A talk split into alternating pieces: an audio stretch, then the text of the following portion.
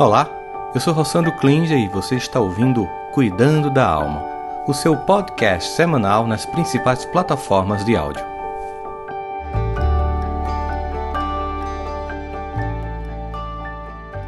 Sejam bem-vindos, sejam bem-vindos ao nosso Cuidando da Alma de hoje.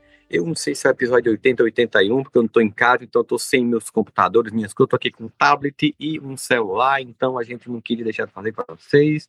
Estou aqui falando direto de Pipa, aqui no Rio Grande do Norte, em passar os dias com a família, e é sempre bom a gente estar junto, dormir tarde, ficar conversando, contar as histórias. E é engraçado porque nesse processo todo de ficar conversando, contar histórias, foi que ontem me veio a ideia do tema de hoje, que é sobre os ciclos da vida, sobre o fato de que as coisas têm começo, meio e fim, ou se não tem fim, tem mudanças, né?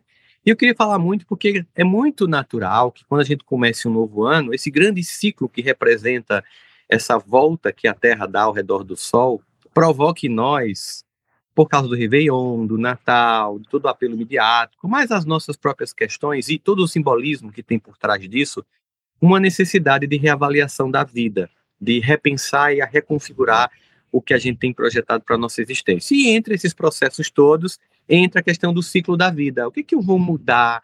É, quais coisas estão começando, se encerrando, ou recomeçando, ou precisam ser repensadas?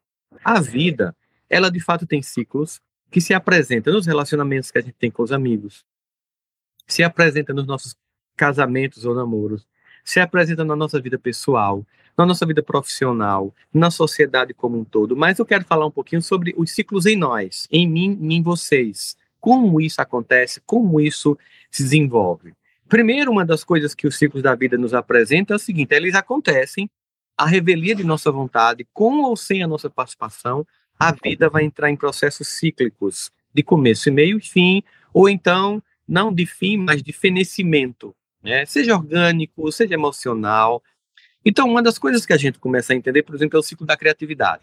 Existem muitos é, artistas que eu admiro muito, e se você for olhar, eles, eles são admirados por um grande momento da vida em que eles tiveram um pico de criatividade e geraram um conjunto de, por exemplo, músicas, músicas incríveis, e que hoje a gente canta as mesmas músicas que eles compuseram há 20, 30, 40, 50 anos atrás, porque mesmo eles ainda estando vivos, eles não, não conseguiram mais manter aquele nível de criatividade, é como se fosse um pico criativo que depois cai. Você vai pegar aí qualquer cantor que você goste, você vai perceber que ele tem aquela época áurea da criatividade, em que ele marca a história, em que ele vem na grande contribuição, ela ou ele, e que a gente depois, ele continua cantando, mas sempre aquelas músicas. E mesmo que compõe uma música atual, a gente escuta, acha legal, mas nada se compara aquele período de grande criatividade.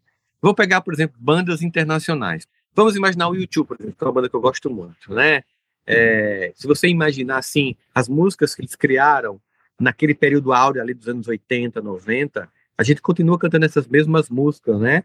É, e você vai perceber que é aquela One Love, por exemplo, e, e, você vai perceber que eles até compõem músicas novas, mas quando você escuta, nada chega perto do que é essas músicas que a gente tem é, da, da época áurea deles. Isso acontece com qualquer compositor, qualquer autor, e a gente percebe muito essa dinâmica forte. Esse movimento todo, ele acontece na vida de um, de um grande artista, de uma grande artista, mas acontece na nossa vida. Nós temos um período profissional de grande criatividade, né? A gente acontecer, chegar, marcar, é, interagir com as pessoas, construir uma carreira, é, a gente também tem nesse momento, se também souber agir com inteligência, além de construir essa carreira, a gente também construi uma vida financeira, a gente começa a entender, não, agora eu tenho que trabalhar bastante, eu tenho que ralar muito, e agora eu tenho que poupar, porque daqui a pouco a própria vida física, ela vai desacelerar, e eu vou precisar entender que vai dar uma queda na minha produtividade, então eu tenho que fazer agora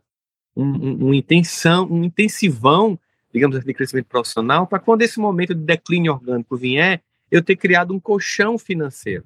Isso acontece, algumas pessoas não conseguem fazer isso, imaginam que vão continuar com aquele pico de trabalho a vida toda e gastam tudo que ganham, e na hora que chega o momento é, em que você precisa de mais grana para a saúde física, você não tem, porque você ficou achando que você ia estar o tempo inteiro naquela hiperprodutividade, não é assim que funciona.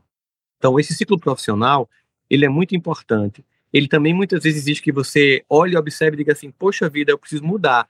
O que eu escolhi fazer não está funcionando. Ou porque surgiu uma tecnologia nova e, e o que eu faço ninguém tem mais interesse, ou porque chegou muita gente nova no mercado que caprichou mais e tem feito melhor do que eu, em vez de eu ficar com raiva dessas pessoas. Eu vou tentar fazer uma outra coisa, desenvolver outra habilidade, uma outra característica, uma outra competência, e é o que eu preciso fazer. Ou reaprender o que eu faço para aprimorar e melhorar, porque a gente está no momento em que não existe mais isso, eu agora sei o que eu faço, eu tenho que estar tá sempre aprendendo, estar tá sempre mudando. Qualquer ciência que você faça parte, qualquer coisa que você aprenda, de, de fazer bolo, a fazer psicologia, a ser advogada, a ser professor, a ser médica, o que você imaginar, é um nível de volume de conhecimento que vai mudando tão intensamente rapidamente que você tem que estar tá ali se revisitando, se aprimorando, para você demorar o fim desse ciclo profissional.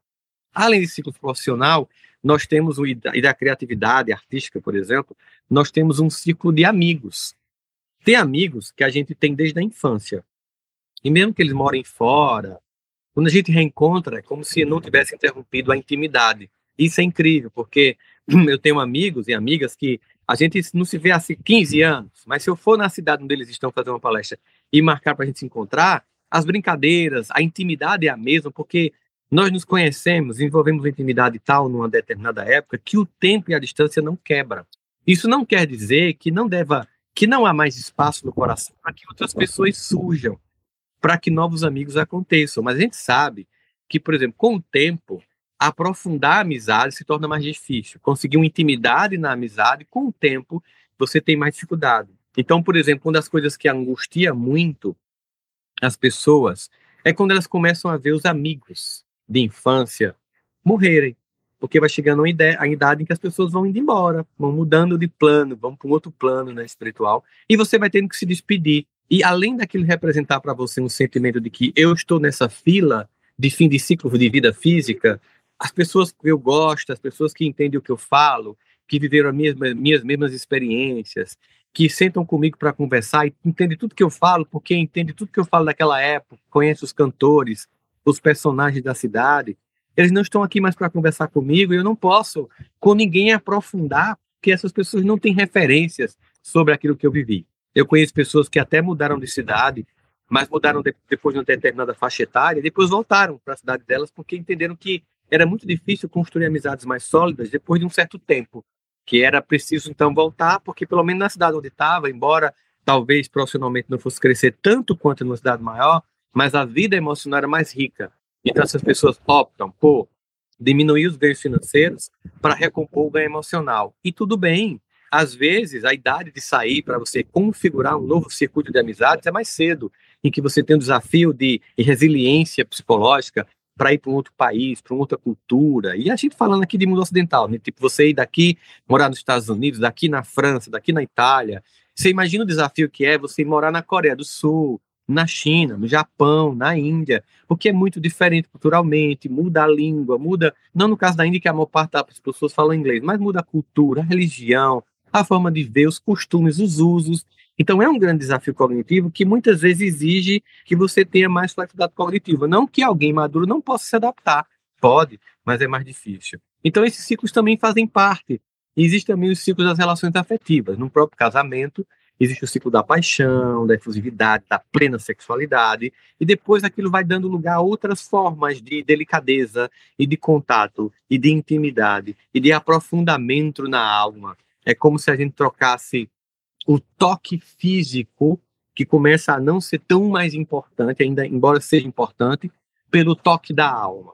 A gente começa a perceber que entrar na alma do outro tem níveis de prazer que a gente não compreendia até então. Quando a gente permite que a relação se aprofunde, que a gente continue naquele relacionamento, que a gente vai entrando naquela vida com mais profundidade, a gente vai vendo um, uma riqueza que na juventude a gente não conseguia perceber, porque o objeto do desejo sexual era imperioso no relacionamento. Então, existe um conjunto de circuitos que, às vezes, porque as pessoas não respeitam, elas, quando acham que o desejo está, qualquer ameaça já sai para uma nova relação. Quando a amizade exige, por exemplo, que você esteja junto nas horas difíceis, aí abandona aquela pessoa e só quer os amigos da farra e da folia.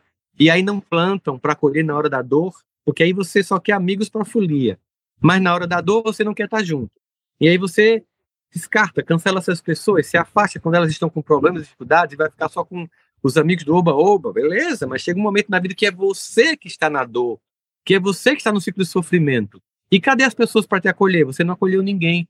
E aqueles seus amigos que é só na folia também são como você e não vão te acolher e vão te deixar só e você sente uma profunda solidão, porque você nunca acolheu ninguém e na hora da sua dor você quer ser acolhido e ser acolhido.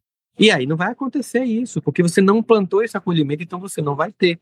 Então a gente tem que, inclusive, quando a gente pensa nos ciclos, imaginar que hoje você pode estar bem financeiramente, você pode estar com muita juventude, é, nas baladas da vida, mas a vida, ela inexoravelmente vai te apresentar limitações físicas, financeiras, orgânicas, emocionais, e eu preciso, enquanto vou construindo os ciclos da vida, construir uma teia de relações e de afetos, de pessoas queridas e amadas, para quando eu precisar dessa poupança emocional, tem tanta gente muito mais preocupada em criptomoedas do que em criptoafetos, né? A moeda do afeto. Eu tenho que construir no seu coração um lugar de acolhimento para quando o meu precisar ser acolhido, o seu está disponível.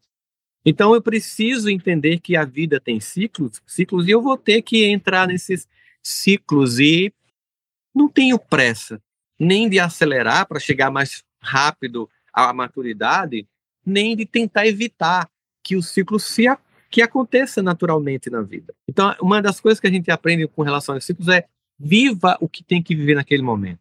A época de curtir, curta, a época de acalmar, calma, a época de falar, fale, na época de silenciar, silencie, aprenda a respeitar. Aceite que quando os ciclos vão mudando, há dor e desconforto. É muito ruim quando de repente você perde um emprego que você gostava tanto, ou você nem perde, mas simplesmente é compulsoriamente aposentado, porque simplesmente tem que acabar e você tem que fazer outra coisa, ou quando você tem que mudar de cidade, ou quando acaba um relacionamento afetivo, havia costumes, havia padrões de comportamento, sabe? Que você tinha criado numa chamada zona de conforto. Então, sair daquela relação, daquela cidade, daquela casa, daquele trabalho, criar novos amigos, isso representa uma cota de dor e de angústia que vai te jogando no outro lugar e que você tem que entender que não é só você que passa por isso, qualquer um de nós passa por isso. Quando a gente muda de ciclos, há um desconforto imenso que a gente vai ter que aprender a operacionalizar e tem que ter resiliência psicológica para poder entender que é isso, tá dado. Dói pra caramba, eu vou ter que fazer novos amigos, eu vou ter que entender como é que funciona essa cidade, esse país, ou como é que funciona essa nova igreja que eu resolvi mudar a minha, porque eu me decepcionei com as pessoas da, da, daquela igreja que eu estava, eu estou indo para outra, e é ruim, porque eu chego lá, sou uma pessoa estranha, não tenho uma história, eu vou ter que construir uma história. Quando as pessoas conversarem, elas vão ter uma história juntas eu não vou ter essa história. Eu vou ter que zerar ali, começar. Esses ciclos, quando eles vão sendo desconstruídos, eles geram uma cota de dor e a gente tem que simplesmente aceitar. É, a gente tem que olhar para esse processo assim e entender que a vida apresenta isso para que a gente esteja disponível no processo da mudança. Então, o que, que eu preciso fazer quando eu encontro alguém na vida? No trabalho, na vida de amigos, numa relação afetiva, numa igreja, em qualquer lugar eu tenho que aprender conquistar, a conquistar as pessoas, a ser leve, a ser uma pessoa que agrega e não que afasta. Mas eu tenho que aprender a, não só conquistar, porque muita gente é boa de conquista. Conquista, é super solícito. Muita gente é boa na conquista, mas é péssimo na manutenção. Então, às vezes, eu tenho que desenvolver em mim a capacidade de manter as pessoas do meu lado. Não adianta eu ser uma pessoa atraente, mas ser uma pessoa incapaz de manter relações duradouras que as pessoas queiram não só se aproximar de mim, mas que as pessoas desejem permanecer ao meu lado. Acho que, criticamente, a maior parte das pessoas até tem um bom poder de atração. Tem até livros, né? Como conquistar pessoas, é, técnicas de persuasão, tem cursos, tem gente ensinando isso nas redes sociais. Aprenda a, a conquistar as pessoas, mas manter relacionamento não é técnica eu posso usar técnica para atrair pessoas, para manter diálogo, para estabelecer um diálogo inicial, mas para manter relacionamentos, escutem bem o que eu vou dizer. Eu preciso ser verdadeiro. Verdadeiro. Eu preciso realmente estar disponível como ser humano. Não é um jogo. Eu posso até jogar para atrair, mas para manter, tem que ter verdade. Eu tenho que é, entender que, além de manter, nesse processo, eu tenho que ter uma outra habilidade, porque a gente vai se machucar nas relações, seja no trabalho, seja na vida dois, seja em família, seja na igreja que você frequenta, na escola, na universidade, a gente vai se machucar. Então, além de conquistar, e de aprender a manter. Quando essa relação se estressar e a mágoa vier, eu tenho que aprender um terceiro elemento da vida a dois ou da vida em grupo para os ciclos serem duradouros. Eu tenho que aprender a reconquistar as pessoas quando eu perder. Porque pode ser que eu perca, possa ser que eu decepcione, possa ser que as pessoas me decepcionem. Então eu tenho que aprender a reconquistar. Reconquistar significa que para uma relação ser duradoura num ciclo afetivo, eu tenho que aprender a perdoar. Eu tenho que entender que a vida demanda de mim perdão. Que eu tenho que olhar assim e dizer, poxa, vamos recomeçar aqui a partir desse ponto. Eu sei que você não é funcional ou eu não sou funcional nessa perspectiva. Então a vida é isso, ela tem esses ciclos e eu preciso entender e respeitar esse processo.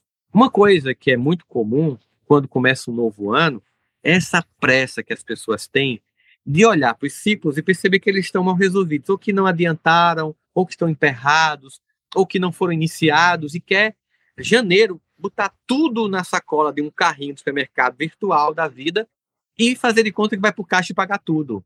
Não vai. Não entra nesse jogo. Não entra nesse jogo que você tem que fazer tudo. Sabe que tem que ter tudo resolvido. Não entra nisso. Você vai se estressar, vai se esgotar, vai se sentir incapaz, incompetente. Olha para tudo, se for o caso, até anota e pensa assim: disso aqui, o que, que eu vou mudar?